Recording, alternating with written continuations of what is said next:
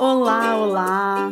Seja muito bem-vinda a mais essa conversa do despertar, essa oportunidade semanal que a gente tem aqui de estar junto, refletindo sobre coisas pertinentes ao universo do autoconhecimento, do desenvolvimento pessoal, sempre lançando luz sobre questões que são, na verdade, comuns a todos nós, né? Enfim, eu não acredito que nenhuma dessas questões que a gente conversa aqui todas as semanas seja de exclusividade minha ou de alguém. Eu, é, quanto mais compartilho o que se passa dentro de mim e mais recebo feedbacks das pessoas, mais eu ganho a certeza e a confiança de que nós somos todos o mesmo, estamos passando todos pelos mesmos processos mesmo. E para mim é sempre um privilégio e uma honra poder, quem sabe, contribuir para o seu processo processo te guiando aqui através dessa conversa do despertar. É, nesse universo do autoconhecimento aplicado à vida cotidiana, né? Que é trazer um pouquinho da espiritualidade na prática. Eu atualmente estou na Oceanic, em Fortaleza. É, a Oceanic ela é um centro de desenvolvimento humano, na verdade é uma comuna. É, algumas famílias, algumas pessoas vivem juntas aqui nessa área, é, nesse Buddha Field, né? nesse campo búdico construído e criado para práticas de desenvolvimento humano, para receber pessoas com essa proposta, que se alinham super aqui com as nossas conversas do despertar, pessoas com a ideia de caminhar na direção de se tornarem a sua melhor versão, caminhar na direção de expandirem a sua consciência e de se tornarem cada vez mais é, próximos né, daquilo que, quando a gente fecha os nossos olhos e a gente ah, busca dentro da gente né, o que verdadeiramente faz sentido nessa vida, mais e mais a gente chega nessa resposta de que a vida é uma grande jornada de se relembrar de quem a gente é, de se relembrar é, de que a gente pode confiar na vida, que a gente pode confiar em nós mesmos, de que a gente desenvolver essa confiança verdadeira depende cada vez menos do lado de fora e mais daquilo que habita o nosso interior. Eu não sei se você escutou o podcast da semana passada, o episódio em que a gente falou sobre confiança, né? Sobre desenvolvimento dessa verdadeira confiança, então te convido a assistir, assistir não, escutar esse podcast. Eu vou colocar aqui o link na descrição do episódio de hoje. E eu tô na Oceanic por uma proposta muito nobre, né? Eu venho para cá num momento bastante específico da minha vida. É, eu tô grávida, tô grávida de 21 semanas, né? Completo 22 semanas. É, na verdade, quando você ouvir esse podcast, eu já vou estar tá grávida de 22 semanas. E essa é a primeira experiência que eu tenho de estar. É, durante, eu vou passar 10 dias aqui no Oceanic, 11 dias, né, aqui no Oceanic, distante do Gael, distante do Ricardo, é, e numa rotina bastante diferente, é, numa rotina de presença, de consciência e de meditação, é, com o meu celular praticamente desligado, bem offline mesmo de tudo. Talvez você tenha visto um post meu do começo dessa semana anunciando, né, esse meu período offline. Eu pretendo realmente ficar esse tempo aqui em bastante presença nesse momento da minha vida que é, por N motivos que talvez você possa imaginar, né? Possa se colocar no meu lugar e imaginar vai ser bastante difícil, né? Pelo fato de estar grávida, pelo fato de estar longe do Gael, pelo fato de estar longe do Ricardo, em silêncio, offline. Então eu estou realmente aproveitando essa oportunidade, eu estou sentindo que essa é uma oportunidade ah, muito especial, assim, e muito importante de experimentar a minha própria presença, experimentar quem eu realmente sou. No episódio passado, eu compartilhei contigo que um, um movimento muito especial e muito importante da minha vida começou exatamente um ano atrás, quando eu vim para a Oceanic participar do primeiro. É, da primeira etapa, né, da primeira parte de um treinamento avançado em Osho Prana Healing, OPH, que é uma técnica de cura prânica que foi desenvolvida pela minha mestra, o PAD, e essa técnica ela foi concebida e desenvolvida baseada nos ensinamentos de Osho, que é um mestre místico de muita importância na minha vida. O Pad morou com Osho, ela morou com Osho tanto em Pune, na Índia, quanto é, no Oregon, né? No rancho é, do Oregon. E ela desenvolveu essa técnica de cura prânica junto com outro colega, do qual eu nunca lembro o nome especificamente, é, sob a supervisão direta de Osho. E eu recebi esse convite da UPAD para estar aqui um ano atrás, porque um ano atrás eu estava realmente num momento bastante específico da minha vida, de bastante estresse, bastante é, ansiedade, um momento muito decisivo assim de compreender a minha própria vida, meu próprio papel no mundo. E eu percebo tão lindamente assim como parece que eu comecei um ciclo no ano passado com essa primeira parte do treinamento, foi muito importante para mim me sintonizar comigo mesma, me sintonizar com esse esse momento de reavaliação, né? Eu acho que sempre existem momentos de reavaliação. Eu acho que a vida é um eterno convite à reavaliação. A gente deveria fazer isso todos os dias, né? A gente deveria todos os dias olhar para nossa própria vida e se perguntar: será que eu estou vivendo a minha vida do jeito que eu gostaria? Será que eu estou trabalhando com aquilo que eu gostaria? Será que eu estou me relacionando da forma como eu gostaria? Será que eu estou me sentindo verdadeiramente satisfeito? Mas, na grande maioria das vezes, a gente simplesmente entra no piloto automático e esse piloto automático acaba pedindo né, a sua conta. E no meu caso, é, eu, ano passado, quando vim para cá, eu estava praticamente num vivendo um momento muito forte, assim, praticamente à beira de um burnout, né? Um ataque de estresse agudo é, que acabou vindo também, né, em função junto, na verdade, causando e sendo causado. Eu acho que existe essa interligação corpo-mente, mas com um diagnóstico de síndrome do intestino irritável. É, Estava querendo engravidar do segundo filho, mas eu não tinha nem percebido o quanto eu e o Ricardo a gente não tinha conseguido resgatar ainda uma rotina de casal, uma rotina não só de casal no sentido amoroso, mas no sentido sexual mesmo, né? E, enfim, eu vou com certeza falar um pouco mais sobre isso mais para frente, porque desde que eu engravidei, eu tenho compartilhado sobre isso, eu tenho recebido feedback de muitas mulheres com dificuldade para engravidar, é, com, compartilhando comigo né, essa queixa de, poxa, eu quero ter um filho, faz tanto tempo que eu tento e não consigo. Então, sinto que eu tenho algumas coisas para compartilhar relacionadas a isso, mas isso vai ficar para um próximo episódio. Mas eu sinto que ano passado eu comecei um ciclo vindo para Oceanic e eu, eu eu não sinto que eu tô encerrando esse ciclo, mas eu sinto que nessa oportunidade de estar tá aqui, no aqui agora, eu tô dando mais um passo muito significativo nesse ciclo. E é por isso, né, que eu senti muito fortemente de gravar esse podcast falando sobre a importância do silêncio, a importância da quietude e a importância de fechar os olhos para fora e abrir os olhos para dentro. Nessa jornada do autoconhecimento, do desenvolvimento pessoal, do despertar da nossa melhor versão e de realmente né, é, viver esse caminho da espiritualidade, esse caminho de colocar o autoconhecimento na prática, que é um caminho muito desafiador, né? A gente é desafiado nesse caminho todos os dias, porque tudo à nossa volta chama pela nossa atenção, né? E nos convida a prestar muito mais atenção no que acontece do lado de fora do que do lado de dentro. E talvez antes de começar a falar sobre isso, então vamos tomar alguns momentos aqui para simplesmente ah, nos centrarmos no aqui agora, né? Se você tiver oportunidade, feche seus olhos. Se você não tiver oportunidade, continue ouvindo esse podcast, mesmo com os olhos abertos, mas procurando trazer essa consciência para o que se passa dentro de você.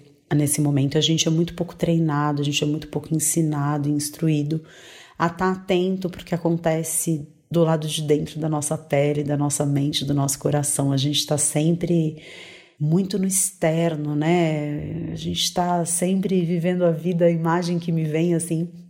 Ah, é do The Walking Dead, né? Aquele seriado é, dos zumbis. Então aproveita esse momento para sair desse estado zumbi, sempre andando de um lado para o outro, desacordado para o mundo, desacordado porque realmente acontece, né? Sendo movido aí por valores externos, por valores impostos muitas vezes pela sociedade, sem nem refletir a respeito, né? Se essas coisas fazem sentido na sua vida ou não.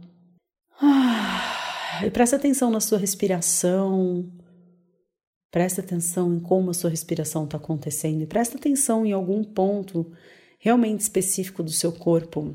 Usa algum ponto específico do seu corpo como âncora para esse momento.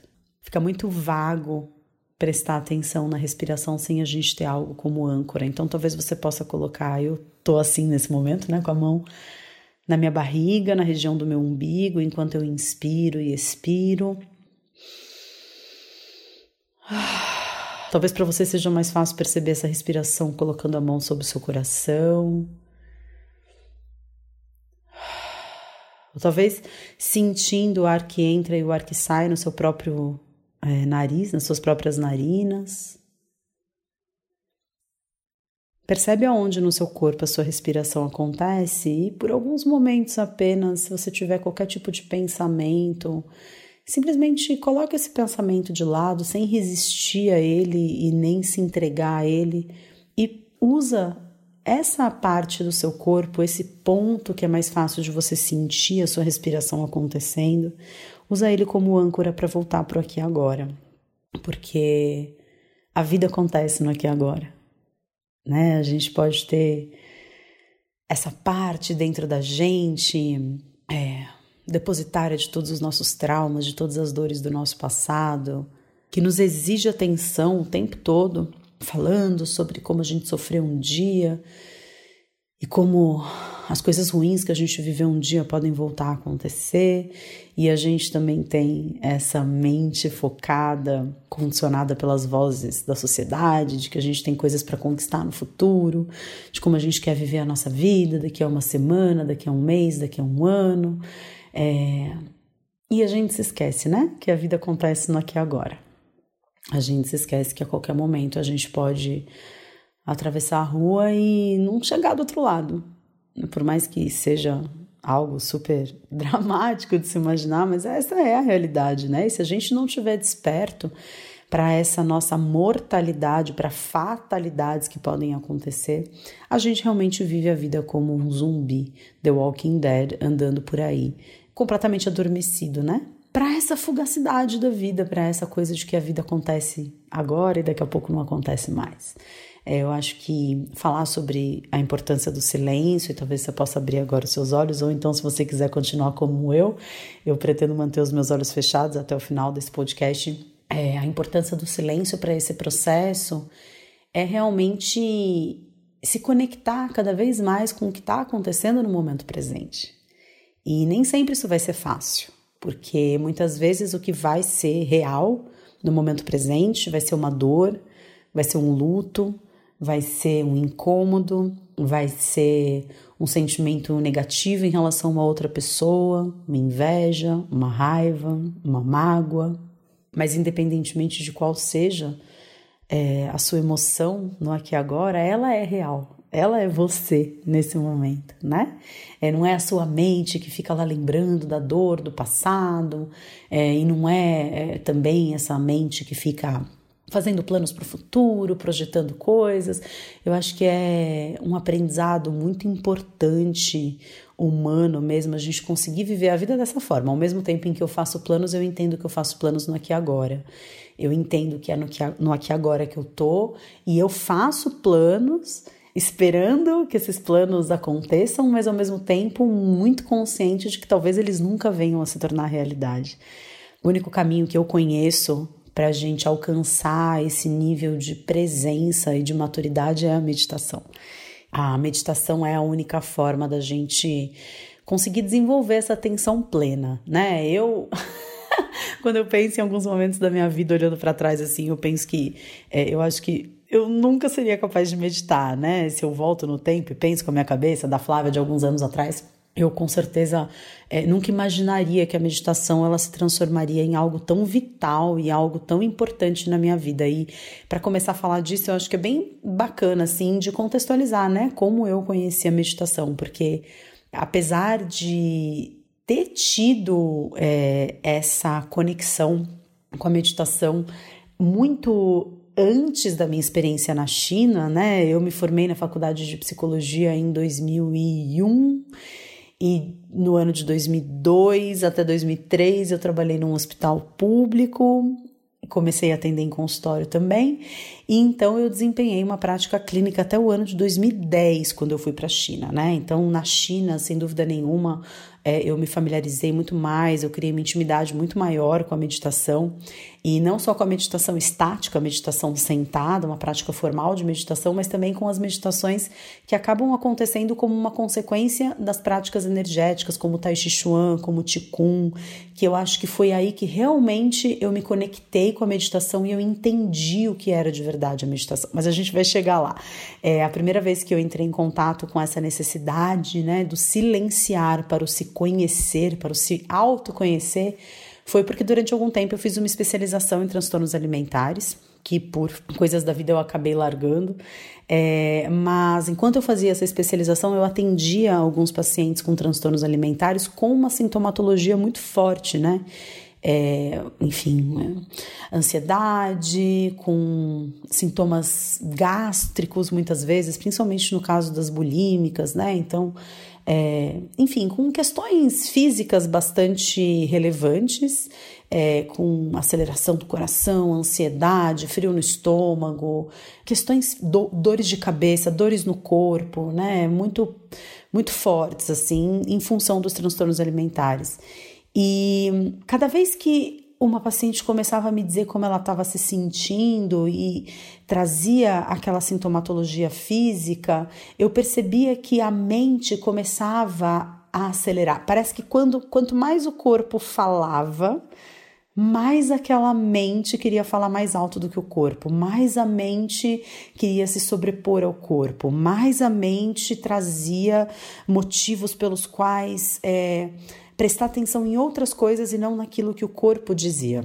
É, então, muitas vezes um discurso que desprezava aquela sintomatologia, mas ao mesmo tempo trazia assuntos relacionados à própria vida da pessoa, a vida psicológica da pessoa, os relacionamentos daquela paciente, vou falar no feminino porque a grande maioria das vezes eram, eram mulheres, mas que quando a gente conseguia estabelecer uma análise mais é, detalhada daquele mal-estar naquela relação, daquela situação que a pessoa estava vivendo, mais relação a gente encontrava com a sintomatologia física, né? Então, é, pacientes, por exemplo, com anorexia nervosa, é, que é enfim, pode ser descrito como a paciente que não come, né? A paciente que ela restringe ao máximo a alimentação dela e ela tinha o mesmo tipo de dinâmica nos seus comportamentos é, sociais, nos seus relacionamentos afetivos. Então, a pessoa que ela muitas vezes rejeitava aquilo que vinha de fora.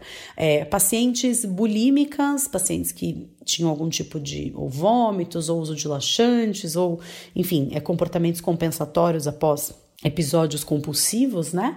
Nas suas relações elas também experimentavam essa ambiguidade. Então, às vezes ela estava devorando o outro é, com uma baita expectativa, colocando muita uh, energia na sua relação com o próximo. E em alguns momentos ela simplesmente, né, usando o termo psicológico, ela desinvestia energeticamente o próximo e é, recusava, rejeitava o próximo, né? Essa sintomatologia física ela era expressa na sintomatologia emocional. E como, quando eu comecei a me dar conta que existia esse funcionamento, eu comecei a pedir para que as pacientes elas ficassem em silêncio, elas parassem de falar. Quando a mente acelerava, quando a mente começava a falar, blá, blá, blá, fique em silêncio um pouquinho. O que, que você está sentindo? Ah, eu tô sentindo que. Não, não, não, não. Eu não tô perguntando o que, que você tá pensando. Eu tô perguntando o que você está sentindo. O que está acontecendo dentro de você nesse momento? E para facilitar ainda mais essa tomada de consciência com o que acontecia dentro de si, eu falava: feche seus olhos. Percebe quem você é nesse momento, percebe o que acontece dentro de você nesse momento. E era incrível o que acontecia quando, isso, quando elas fechavam os olhos né, e se conectavam com o que estava acontecendo dentro delas, porque na grande maioria das vezes vinha um choro, é, muitas vezes os sintomas físicos falavam, então de repente a pessoa começava a sentir uma pressão no ombro direito, um aperto no estômago, uma dor de cabeça. É, e aí eu falava: então respira nessa dor de cabeça, respira nesse, nessa dor no ombro, respira nesse aperto na boca do estômago, né? E simplesmente respira nisso que você está sentindo. Traz consciência para isso, né? Não permite que a sua mente te distraia daquilo que você está sentindo, porque quando a sua mente te distrai daquilo que você está sentindo, ela só repete aquilo, né? E aí, muito tempo depois eu ouvi, fiquei sabendo de uma frase de Jung, que não era nada recente, mas que eu descobri apenas depois, que tudo aquilo a que se resiste persiste. Então, é, aquelas meninas, né, na sua maioria jovens adultas, elas resistiam a enxergar o que acontecia no corpo delas e elas é, olhavam apenas para aquilo que acontecia do lado de fora. E enquanto isso, é, eu lia e estudava, e a formação clássica em transtornos alimentares falava que era o oposto, falava que, na verdade, o corpo expressava uma desarmonia que era sentida nas relações. E eu não conseguia entender muito bem essa relação de o que veio antes, o que vinha depois. É, ah, não, então é, na verdade, o desconforto é na relação e aí o corpo expressa através da recusa do alimento ou através da compulsão e depois da purgação ou através de episódios compulsivos de alimentação. É, eu não conseguia entender direito essa lógica, porque para mim as duas coisas estavam tão interligadas e no momento em que eu pedia para aquela mente ficar quieta e a respiração simplesmente acontecer, ao mesmo tempo em que emoções vinham à tona emoções que não viriam à tona se aquela pessoa continuasse falando que nem uma matraca. É, com o tempo, esse espaço que a pessoa ganhava para respirar dentro do desconforto, para respirar dentro da sua ansiedade, para respirar dentro de uma dor na boca do estômago, para respirar diante de uma dor de cabeça, ao mesmo tempo em que ela ganhava familiaridade com as próprias sensações, elas tinham uma melhora na sintomatologia do transtorno alimentar. Elas tinham uma melhora porque elas não precisavam se anestesiar das próprias emoções através da comida. Elas não precisavam se anestesiar da própria alimentação, da, da, da, própria sensação, dos próprios sentimentos, através da alimentação, ou através da restrição, ou através de uma purgação, ou através de uma compulsão. É, quanto mais elas respiravam e se tornavam presentes dentro de quem elas eram naquele momento, mais elas eram capazes de suportar os incômodos e os desconfortos da sua vida, e isso trazia, obviamente, melhorias para suas relações. Foi justamente essa percepção dessa conexão entre mente e corpo que acabou me fazendo ter esse interesse por uma visão mais holística do ser humano, né? E aí isso desembocou num primeiro momento, eu fui estudar terapia floral, é, porque eu compreendia que existia, além de corpo, de emoção, de mente, existia também uma realidade energética, e aí eu fui fazer um corpo de terapia floral. E logo na sequência eu resolvi fazer minha pós-graduação em medicina chinesa. Eu comecei a pós-graduação no ano de 2008. Eu fiz a pós-graduação no ano de 2008, 2009. Foi maravilhoso porque aí eu pude compreender não só a parte, vamos dizer assim, a parte bicho grilo da medicina chinesa, né? É, a parte alternativa, a parte é, muitas vezes mística da medicina chinesa, mas também o que, que era energia dentro de um ponto de vista médico, dentro de um ponto de vista é, biológico, bioquímico, né? Quando a gente falava de energia, a gente estava falando de substâncias vitais, a gente estava falando de neurotransmissores, a gente estava falando de um monte de. É, a, a, medicina chinesa extremamente poética, mas falando de uma forma poética e lúdica até em alguns momentos, de coisas que, que tinham uma correspondência física, né? Então. É, nossa, eu sou muito grata, assim, por ter feito esse curso e por ter desenvolvido essa visão acerca do ser humano como não só um corpo, não só uma mente, não só as emoções, mas também um corpo energético que era nutrido pelas emoções e nutria a capacidade de sentir coisas. E aí no ano de 2010, finalmente, depois de ter feito uma viagem de estudos de três semanas com a turma da pós-graduação para a China, é, de ter me apaixonado, assim, eu tenho certeza de que alguma vida passada, ou talvez mais de uma vida passada, eu vivi na China, porque a familiaridade que eu sentia, assim, com a China, de aprender muito rapidamente o idioma, não que eu fale tanto chinês assim, mas eu falo Itian né? Um pouquinho de chinês, o suficiente, eu brinco que é o suficiente para eu entender onde a pessoa está sentindo dor e o suficiente para não ser enganada numa negociação. Mas é, não consigo bater papo em chinês, mas eu consigo sobreviver. Fui para a China algumas vezes, né? Levei até um grupo de alunos para a China uma vez e eu consigo sobreviver na China com o chinês que eu aprendi e com a compreensão dos hábitos do povo chinês. Uma das coisas que eu mais gostava era de acordar ainda muito cedo, né? Eu fui para a China, cheguei na China no mês de fevereiro e no mês de março, março, março começou a primavera na China. Meu Deus, né? Como a natureza se transforma de uma estação para outra, né? Nessas regiões mais temperadas, num, clima que não é tão tropical quanto o nosso, a mudança das estações fica muito evidente. Então, a coisa que eu mais gostava de fazer é, principalmente no verão, quando era muito quente, né? Quatro horas da manhã já era dia. Então eu acordava às cinco e eu ia fazer uma caminhada no parque e era lindo ver aqueles velhinhos, muitos deles assim bem caquéticozinhos, idosos realmente, praticando tai chi chuan ou fazendo ticum nas praças. Era algo maravilhoso assim. E aí depois eu ia pro hospital onde eu acompanhava é, alguns dias na semana eu acompanhava uma médica numa clínica que era muito próxima ao dormitório onde eu morava. Eu tinha um quarto na Universidade de Xangai e eu dividia um banheiro com uma austríaca, Lise, que é uma querida com quem eu mantenho contato até hoje. E a gente estagiava juntas nesse nessa clínica.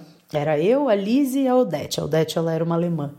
E na parte da tarde a gente tinha aulas teóricas, né? E aí era uma turma de mais ou menos 20 pessoas de todos os lugares do mundo. Então foi uma experiência muito rica, uma das coisas que eu mais ah, mais me alegro assim, né, de ter feito na vida, de ter criado coragem, porque foi bem difícil. Um dia eu posso gravar um podcast sobre isso, foi muito difícil essa tomada de decisão de ir, mas é, ao mesmo tempo foi uma das melhores coisas que eu fiz na minha vida. E essa médica, que era a doutora Juí, né? É, eu acompanhava essa médica. Essa médica, ela era, ela devia ter seus talvez 40 anos, talvez um pouco menos. A doutora, ela era uma pessoa muito sofrida. Ela tinha um casamento infeliz e na época eles tinham acabado de aprovar o divórcio na China para mulheres mas existia uma política de que quem pedisse o divórcio estava abrindo mão de todo o dinheiro, estava abrindo mão dos filho, do filho, né, por causa da política do filho único, estava abrindo mão da casa onde morava. É, e então ficava aquela briga de foice do marido contra a esposa para ver quem arregava antes. quem pedia é, é, quem jogava a toalha antes do relacionamento, né? E o marido dela era muito agressivo, batia nela, é, tinha uma amante deitado na cama do lado dela, conversava no telefone com a amante, dava boa noite. Era uma realidade muito difícil e ela tinha uma filha, um filho pequeno, e ela tinha uma firmeza de caráter, assim, ela tinha uma presença com os pacientes, com aquilo que ela fazia, uma entrega, uma uma consciência entre um paciente e outro. Ela se sentava, fechava os olhos, cruzava as perninhas na posição de lótus. Ela era budista, né? E eu me perguntava, e às vezes ela contava as coisas do marido. Na verdade, ela demorou bastante para começar a falar sobre isso, porque eu acho que ninguém gosta, né, de revelar um tipo de situação como acho que ninguém se sente à vontade, ainda mais quando você é uma pessoa num ambiente de trabalho e você está tratando com pessoas que são de uma realidade tão diferente, né?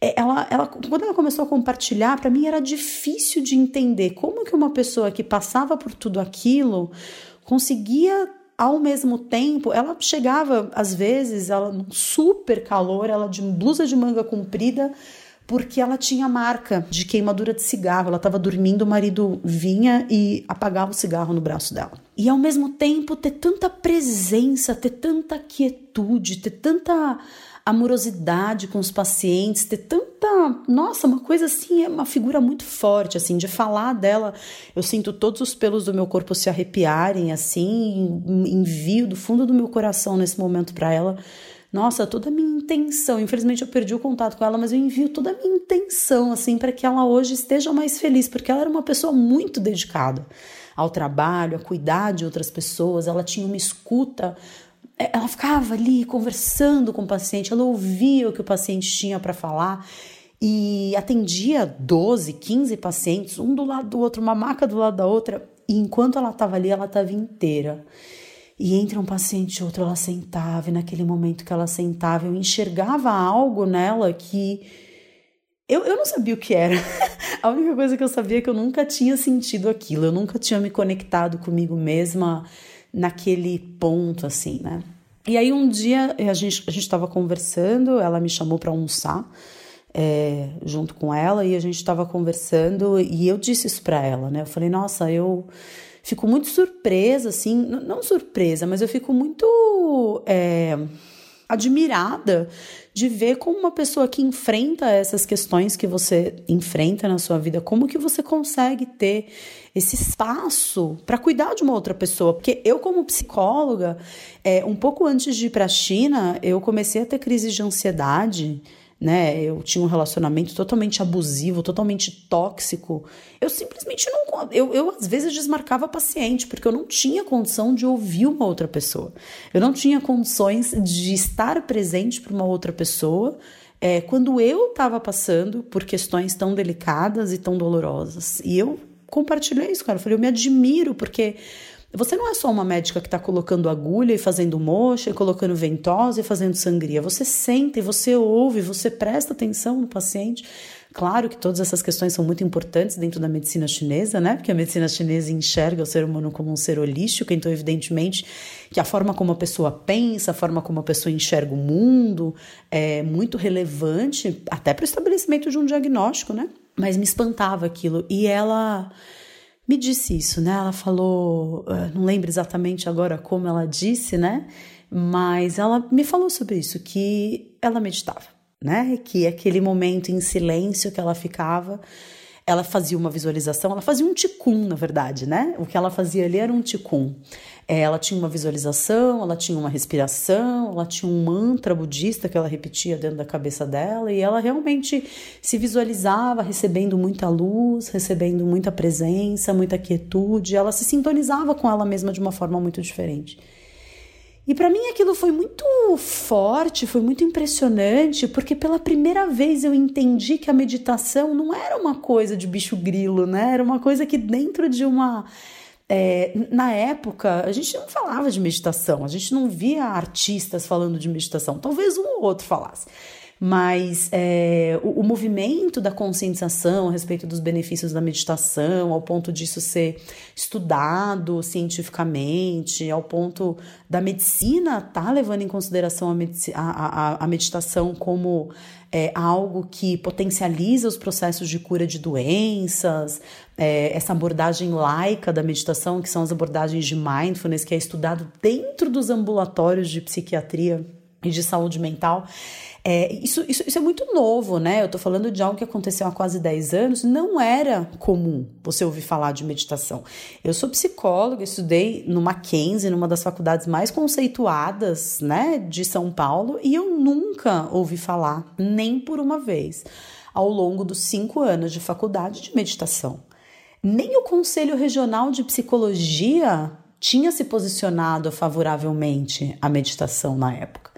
Então, estar do outro lado do mundo, aprendendo uma medicina milenar, com uma história de 7 mil anos de existência, vendo uma médica que tinha uma história pessoal tão sofrida falar sobre como a meditação era fundamental para que ela se mantivesse sã na vida dela, colocou a meditação num outro patamar para mim, né? E aí eu me interessei, não só pela prática da meditação, a, a meditação sentada, que eu achava que é, era sentar e não pensar em nada, né? Essa é a primeira ideia que a gente tem sobre meditação, que era simplesmente sentar e não pensar em nada, o que é impossível. Pelo menos para mim é impossível. E eu comecei a entender que outras coisas poderiam ser meditação. É, quando o meu estágio na faculdade terminou, eu Fiz um estágio eletivo pela universidade. Na verdade, esse estágio eletivo foi muito mais para poder continuar morando no dormitório, porque eu pagava muito barato, mas eu tinha que ter um vínculo com a faculdade para conseguir morar naquele dormitório. Eu fui para a China para ficar três meses, eu acabei ficando mais do que o dobro, né? Então eu precisava economizar muito dinheiro. E hum, eu acabei fazendo um estágio eletivo e, paralelamente a isso, eu estagiava com a doutora Jui é, durante três dias na semana e durante dois dias na semana eu estagiava com uma outra médica chamada Lidier e uma vez por semana eu estagiava com o Dr. Wang, que era um médico doido. foi ele que me ensinou a respeito de taoísmo, foi por causa dele que eu ouvi falar de taoísmo a primeira vez. Então, eu fazia, é, na verdade, um estágio com ele uma vez por semana na clínica dele, e duas vezes por semana eu estudava com uma outra médica chamada Lidier, e essa médica, ela trabalhava com Qigong, então ela me introduziu na prática de Qigong e o Dr. Wang é, falava, trazia muito esse convite do taoísmo, de exercícios de abertura de ponto energético. A, a gente teve uma avaliação uma vez com o Dr. Wang que para a gente é, ah, ele tinha ervinhas, né? Ele tinha essas bolinhas de ervas, então artemisia tinha uma determinada característica, será quente, será fria, será neutra, e tinha outras ervinhas e a prova, entre aspas, né, que a gente tinha para ver se a gente estava realmente com os pontos energéticos abertos, era abrir a palma da mão, ele colocava uma bolinha na nossa mão de erva e a gente tinha que dizer qual era a natureza daquela erva, se era fria, se era quente ou se era neutra. Então, assim, né, um médico, ele era médico, ele tratava pacientes com câncer, ele era, ele não era um bicho grilo, né, que nem aqui no Brasil a gente experimenta uma medicina muito cartesiana, uma medicina muito é, muito baseada naquilo que os olhos podem ver, né? naquilo que a gente consegue mensurar cientificamente. E vamos combinar que a gente não consegue entender muito bem como é que entre você apertar o interruptor e a luz acender, claro que existe ali um, um mecanismo que pode ser reproduzido muitas vezes, porque senão a gente não teria luz em qualquer casa, né? Mas às vezes eu acho que a nossa visão ocidental médica, ela é como uma criança que fica tentando entender como é que você aperta o interruptor e a luz acende, né? Quando essas abordagens mais tradicionais, mais antigas de medicina, só sabe que acende. E, e, a, e foi isso que eu aprendi um pouco, tanto com a doutora Jui, quanto com a doutora Li quanto com o Dr. Wang, que coisas que a gente fazia funcionavam. É, então, uau, assim, né? Quando eu penso nessa experiência, nesse, nessa combinação de conhecimentos de três pessoas tão diferentes. Então, com a doutora Lidier, eu é, aprendia aquelas rotinas de Ticum. Muitas delas são as rotinas que eu compartilho dentro é, do corpo físico do Portal Despertar, né? A gente tem dentro do Portal Despertar, você encontra todas as informações sobre o portal no link aqui que está é, tá na, na, na, descrição desse episódio, É, são rotinas que eu aprendi com a doutora Lidia. O ticum na hora que você acorda, para você ter um dia mais energizado. O ticum que você pratica antes de dormir, para você garantir uma boa noite de sono o Ticum do renascimento, o Ticum é, da, da transformação, da alquimia interior, o Ticum dos seis sons de cura, tudo isso eu aprendi com a doutora Lidier.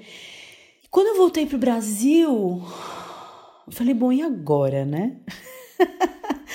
eu comecei a atender com acupuntura, mas eu sentia falta, porque a acupuntura que se fazia no Brasil, e eu vou falar no passado, porque eu tô bem desatualizada, né, do que é feito com a acupuntura no Brasil hoje em dia, mas a acupuntura que era feita no Brasil naquela época, nos cursos de formação, era uma coisa assim muito mecânica, muito agulhinha no ponto, muito é, não, não, tinha essa compreensão do ser humano, não tinha esse olhar sobre outras coisas, não tinha ali um meu, vamos respirar, é, vamos né, fazer um ticum, vamos tentar enxergar o processo que essa pessoa está vivendo dentro da filosofia taoísta. Tudo isso que eu tinha aprendido na China e que eu tinha me apaixonado e que fazia um super sentido, porque era um reencontro com o meu próprio trabalho de psicóloga, trazia uma abordagem é, muito humana para aquele tratamento, que era um tratamento médico, aqui no Brasil eu não consegui encontrar isso em nenhum lugar.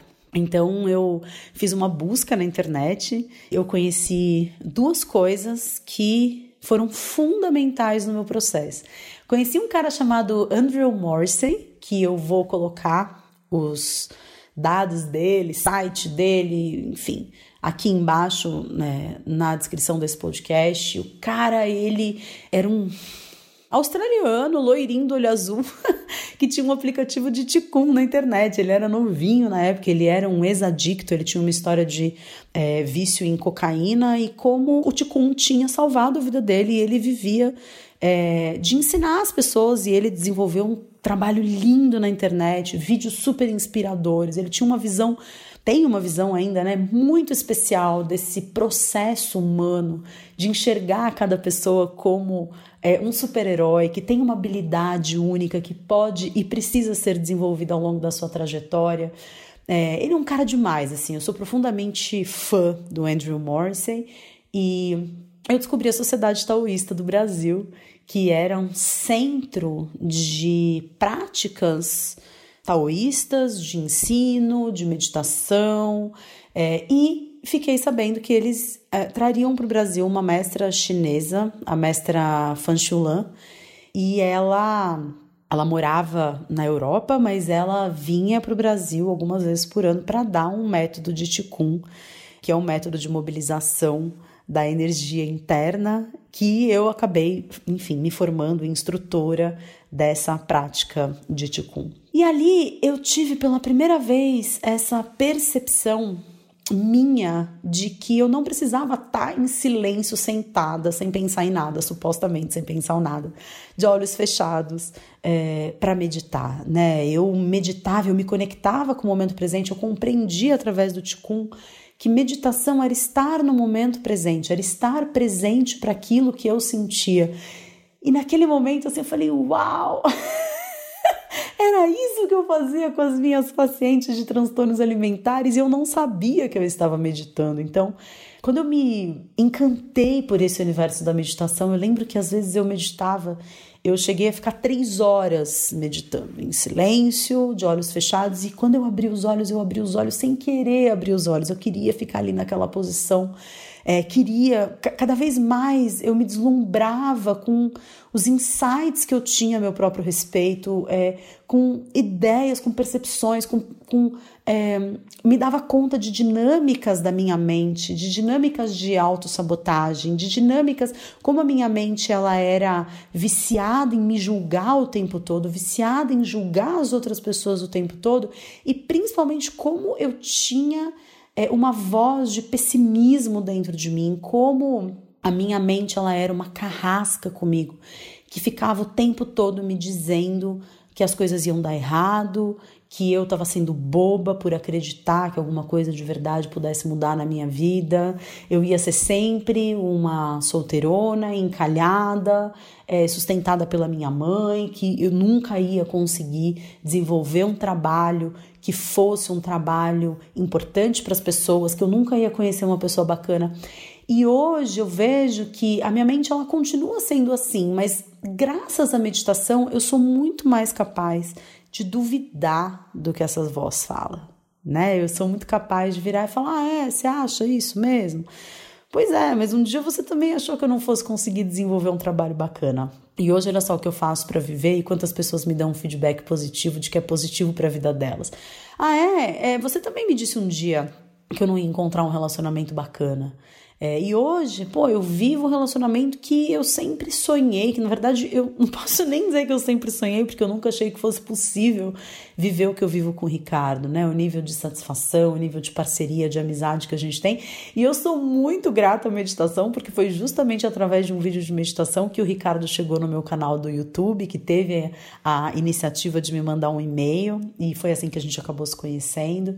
E foi justamente num workshop de arquearia meditativa que nós nos conhecemos pessoalmente. Então, eu vejo eh, o quanto eu fui para a China é, motivada pelo interesse na parte mais.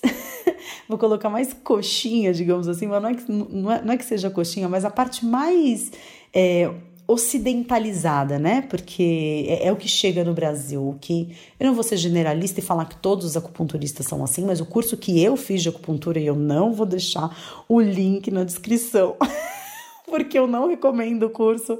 É, depois eu fui entender como o curso era raso, como o curso não era tão bacana assim, claro, ele me deu assim, foi muito importante para aquele momento, foi através desse curso que eu consegui chegar na China e, enfim, tudo que eu vivi, eu vivi porque eu fiz esse curso, fiz ótimas amizades nesse curso, mas não recomendaria esse curso para outras pessoas. É, eu, eu, vejo como eu cheguei na medicina chinesa através da acupuntura e mochibustão e como a acupuntura e a mochibustão se transformaram nas coisas menos importantes, né? Como a acupuntura e, e, e é, o Mochibustão, é, na verdade, eles serviram como uma ponte para a meditação, para o Qigong, para a filosofia taoísta, para as práticas energéticas, é, num segundo momento para o yoga na minha vida, que nada mais é do que a mesma proposta do Qigong, mas de acordo com uma perspectiva vinda da Índia, né? O que o caminho é, proposto pela filosofia taoísta para a iluminação é só um paralelo dos oito passos do Patanjali, do yoga, que são os oito passos para a iluminação, de acordo com a filosofia yogi. E como a minha vida mudou a partir do momento da observação dessas pessoas, daqueles velhinhos na China, porque eu acho que o que eu é, acredito que a meditação possa fazer pela gente é o que eu vi acontecer na China com aquela mulher né? É, com a doutora Dewey.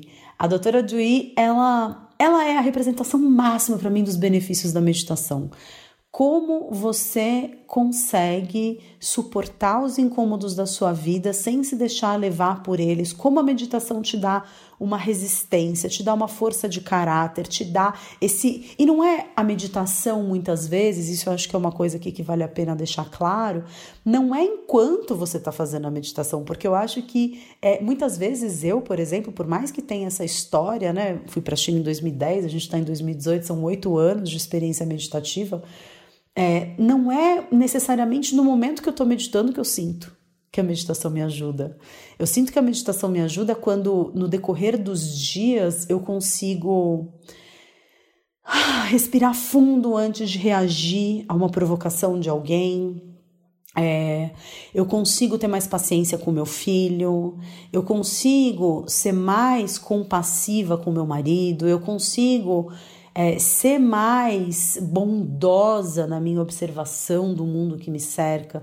Eu não entro tão facilmente é, no julgamento das outras pessoas. E existem várias técnicas meditativas para quem tem dificuldade de ficar sentado em silêncio, né? A gente pode é, pensar na meditação como dois caminhos, né? É, eu recentemente gravei um Vivências do Despertar. O Vivências do Despertar é, uma, é um encontro mensal que acontece dentro do Portal Despertar entre mim e um dos parceiros do portal. O Portal Despertar tem mais de 30 parceiros que são verdadeiros expertises nas suas áreas de conhecimento. E no mês de agosto, é, o que vai ao ar, agosto não, julho, o que vai ao ar agora no final de julho, é um bate-papo com a, uma, uma, parceira do portal, que é a Amanda Schultz, é uma terapeuta, meditadora, instrutora de meditação. Vou deixar as informações dela também no, na, na descrição desse episódio.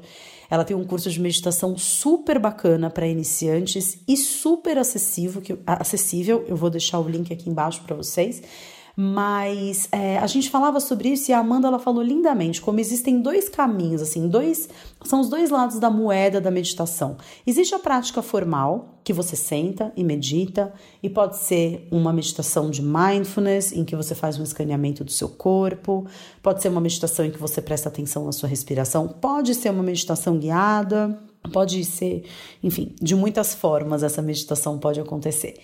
Mas existe a prática informal da meditação, que vem quando você consegue estar presente nas coisas que você está fazendo no seu dia a dia. É, e que, na verdade, a prática formal serve para fortalecer a prática informal. É, a prática formal ela é um treinamento para que você consiga viver toda a sua vida de uma forma mais presente e mais consciente. Então você treina naquele momento que você está sentado em meditação para que você esteja mais presente em todos os outros momentos da sua vida. E existem N formas de meditar, por exemplo, o próprio Osho, né? Comecei o podcast de hoje falando dele, ele desenvolveu técnicas de meditações ativas maravilhosas. É, existem técnicas de meditação em movimento, como por exemplo Tai Chi Chuan, como por exemplo Qigong. O próprio yoga, né? Dizem dentro da, desse entendimento do yoga, o que dizem é que, na verdade, os asanas, que são as posturas de yoga, elas têm como objetivo final você conseguir sentar em meditação no final da prática, né? E o Osho ele falava que aquela técnica vipassana, que é aquela meditação sentada, ela era muito fácil de adotar na Índia porque as pessoas tinham trabalhos muito braçais, né? Trabalhos que envolviam muito o físico. E que na hora em que a pessoa sentava em meditação, o relaxamento do corpo ajudava no relaxamento da mente, justamente por causa dessa interconexão entre mente e corpo. O problema é que a nossa sociedade ocidental é um homem que ele fica sentado na frente de um computador ou na frente de uma televisão com a mente super estimulada. Então, hoje ele desenvolveu meditações em que primeiro você é, trabalha o corpo, talvez é, através de técnicas respiratórias, através de catarse, através de movimentação das nossas emoções, através de movimentação do nosso corpo físico, para no final da meditação você experimentar aquele momento de silêncio e encontrar nesse momento de silêncio realmente um descanso para sua mente. Hoje eu digo, a minha mente ela briga muito para entrar num estado meditativo. É, ela resiste muito em sair do controle. Inclusive, é até interessante, porque quando eu me sento para meditar, é justamente quando eu lembro aonde que eu pus aquela roupa que eu perdi, que eu esqueci na casa de uma amiga. E eu lembro de um paciente que eu tive e que eu introduzi no universo da meditação, quando eu atendi em consultório ainda o Léo, e eu lembro que quando ele começou a meditar um dia, ele chegou para mim com a história mais incrível que eu acho que é, pode ilustrar essa mente que tenta sabotar a prática meditativa a qualquer custo. Ele falou: Flávio, eu sentei para meditar, e aí eu tava ali há cinco minutos meditando, e aí eu lembrei, vai vendo, de uma vez. que eu tava trabalhando na frente do computador e eu tava comendo alguma coisa e aí caiu uma prótese do dente que ele usava, né? E ele pegou essa prótese e colocou dentro do porta-lápis, né? Do copinho que ele colocava os lápis e as canetas dele. E isso fazia meses e ele tinha esquecido que ele tinha colocado lá e ele procurou pela casa inteira e ele não achou. E ele teve que mandar fazer uma outra prótese porque ele tinha perdido um único dente e aí ele começou a pensar, e ele lembrou disso, e ele começou a pensar que a faxineira limpava aquele copinho. O que, que a faxineira devia ter pensado quando viu o dente dele lá dentro? Imagina, né? É, essa é a mente tentando burlar o movimento de ser silenciada a qualquer custo. Mas ao mesmo tempo em que a minha mente ela resiste muito a esse processo, hoje eu percebo como na verdade acontece ali um descanso. O sacerdote Wagner Canalonga, lá da Sociedade Taoísta, que também vai estar aqui, tudo isso que eu cito fica sempre é, descrito aqui nas informações desse episódio. O sacerdote Wagner Canalonga, que é inclusive um psicólogo e acupunturista e sacerdote taoísta, ele tem uma analogia com a meditação que eu acho belíssima, que é como se você colocasse uma chaleira no fogo. No momento em que a água começa a entrar em ebulição, no primeiro momento, a única coisa que você vê são pequenas bolinhas subindo do fundo da chaleira em, em direção à superfície da água. E que se você continua ali naquele fogo, é, essas bolinhas elas começam a ser mais frequentes. E se você não tira a chaleira do fogo, uma hora toda a água evapora. E o que se tem dentro da chaleira é um grande vazio. É como se aquelas bolinhas se transformassem numa grande bolha que preenche todo o interior da chaleira. E essas bolinhas que sobem da água é como se fossem um espaço entre um pensamento e outro. E se você continua na prática meditativa, você, você consegue ter cada vez mais espaço entre um pensamento e outro. E se você não desiste, um dia você é capaz de alcançar o estado de não pensar em nada, que às vezes dura muito pouco tempo. Eu vivi muito poucas vezes esse momento de realmente conseguir não pensar em nada, mas é extremamente é, construtivo. Eu acho que traz realmente essa visão mais presente para o dia a dia. É, a gente consegue é, se desidentificar dos pensamentos, com a prática da meditação, com a prática desse silenciamento interno, a gente consegue ser menos reativo, a gente consegue ter mais poder de escolha. Os benefícios da meditação, não vou ficar citando aqui, porque se você jogar no Google benefícios da meditação cientificamente comprovados, você vai ver que a gente tem até mudança da, é, do funcionamento cerebral, a gente tem mudanças em nível de DNA, então cura de doenças, enfim, coisas que você pode facilmente fazer uma busca por si só. Eu não preciso ficar repetindo aqui no podcast, mas eu acho importante é, mencionar, principalmente agora, né, que eu tô aqui vivendo esse momento é, durante o treinamento. Eu tô fazendo agora a segunda etapa do treinamento, vim para o Oceanic para isso. A gente vive muitos momentos de meditação, muitos momentos de silenciamento e quando a gente fecha os olhos para fora, a gente abre os olhos de dentro, né? É a frase do Jung quando quem olha para fora dorme, quem olha para dentro desperta. Então, eu achei muito interessante falar sobre isso, até porque eu sei que grande parte das pessoas que me procura acaba chegando em mim por conta de uma série de vídeos, a mesma série de vídeos que fez o Ricardo me encontrar no YouTube também é a forma através da qual muitas pessoas chegam até mim. E eu quero realmente com esse podcast te inspirar um pouquinho a convidar a meditação para fazer parte da sua vida, esse silenciamento. Então, é, se você consegue meditar durante 5 minutos, durante 10 minutos, durante 15 minutos, não importa quanto tempo você consiga meditar, é sempre melhor do que nada. Não importa se você consegue meditar de manhã, à tarde, à noite, qualquer horário é melhor do que nada, como diz o Wagner Canalonga, né, com quem eu fiz um curso de Shinzai Fa, que é uma meditação taoísta, a meditação da purificação do coração, ele diz que a melhor hora para meditar é a hora que você consegue meditar. Então, quero realmente te incentivar. No Portal Despertar, a gente tem mais de 60 meditações guiadas. Fica aqui embaixo o link do Portal Despertar.